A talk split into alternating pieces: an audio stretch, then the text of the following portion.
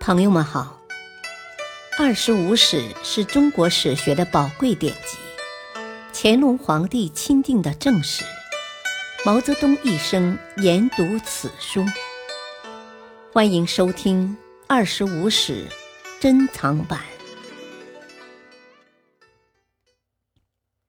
第四部《三国志》传记第十八：周瑜、张昭。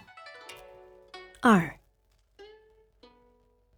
张昭出生一百五十六年，卒年两百三十六年，字子布，彭城人。自幼便以刻苦好学，写得一手好隶书而闻名。稍长，即随著名学者白侯子安学《左传》，并博览群书，成为当地有名的才子。二十岁左右时，被举为孝廉。不久，徐州牧陶谦举其为茂才，召妻到州府任职。张昭不去，陶谦认为被轻视，便把他抓了起来。全靠朋友程昱相救，张昭才免于难。不久，徐州起战祸，张昭避乱江南。孙策脱离袁术，收取江东时，以张昭为长史，辅军中郎将。孙策常像老朋友一样带他去拜见自己的母亲，又将文武方面的许多大事委托其办理。虽然当时张昭已三十九岁，孙策年仅二十岁，但张昭仍尽心辅佐，恪尽职守，不仅令孙策满意，也名播四方。当时北方许多士大夫都在各种场合赞美张昭。张昭怕民高逼主，自感不安。孙策却认为，这正说明自己能任用贤能。孙策临死前，将年仅十八岁的弟弟孙权托付给四十四岁的张昭，并说：“若众谋不任事者，君便自取之。”当时孙权过于悲伤，不断哭泣。张昭及时地率群僚辅佐孙权接替勋位，亲自替其换掉丧服，扶其上马，巡视部队，稳定人心。又及时地将孙权接替兄长的消息向上表奏汉室，向下通知郡守，这对孙吴政权的顺利过渡起了关键作用。张昭性格刚直。又以顾命老臣自居，无论在什么场合，总给人以威严之感。对孙权，他常犯言直谏，或者说经常像长辈一样的教训他，孙权常因此难堪。孙权常去打猎，几次遇险，张昭便很严肃地加以训斥，认为作为人君应驾驭英雄。而不是像武夫一样与猛兽比勇，孙权也只好道歉，但并不真正悔改。赤壁战前，张昭主降；赤壁战后，孙权自任车骑将军，仍以张昭为军师。黄初二年（两百二十一年），曹丕派邢真拜孙权为吴王。邢真入府门后，仍不下车。张昭上前训斥：“对不懂礼的人，便要使用刑罚。你敢如此狂妄，以为我们江南弱小的连一把杀猎的刀都没有吗？”邢真赶忙下车。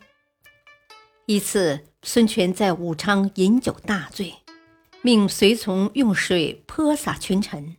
张昭非常生气，独自外出，坐在车中。孙权令人请回张昭。并说：“不过是大家共同作乐罢了，你又何必生气？”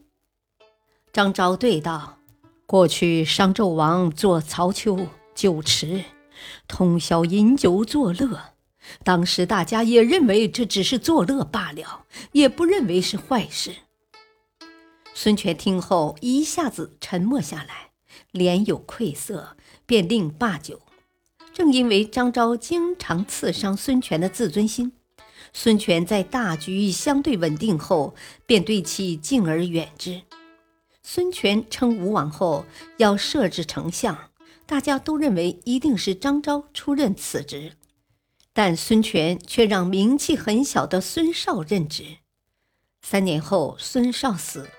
当孙权征求意见时，百官又共同推荐张昭，但孙权又让顾雍出任此职。孙权称帝时，张昭已七十三岁，他以年老多病为由辞掉官职。孙权仍给他辅吴将军的虚衔。张昭虽在家里著《春秋左氏传解》及《论语注》，但仍关心国事。嘉禾元年。两百三十二年，辽东公孙渊遣使来称臣，孙权欲派兵带大量金银珠宝去封公孙渊。张昭反复劝谏，孙权不听，甚至拔刀发怒。七十七岁的张昭非常生气，便称病不朝。孙权也在气头上，令人用土封堵张宅大门。张昭更是气愤，叫人在门内以土封门。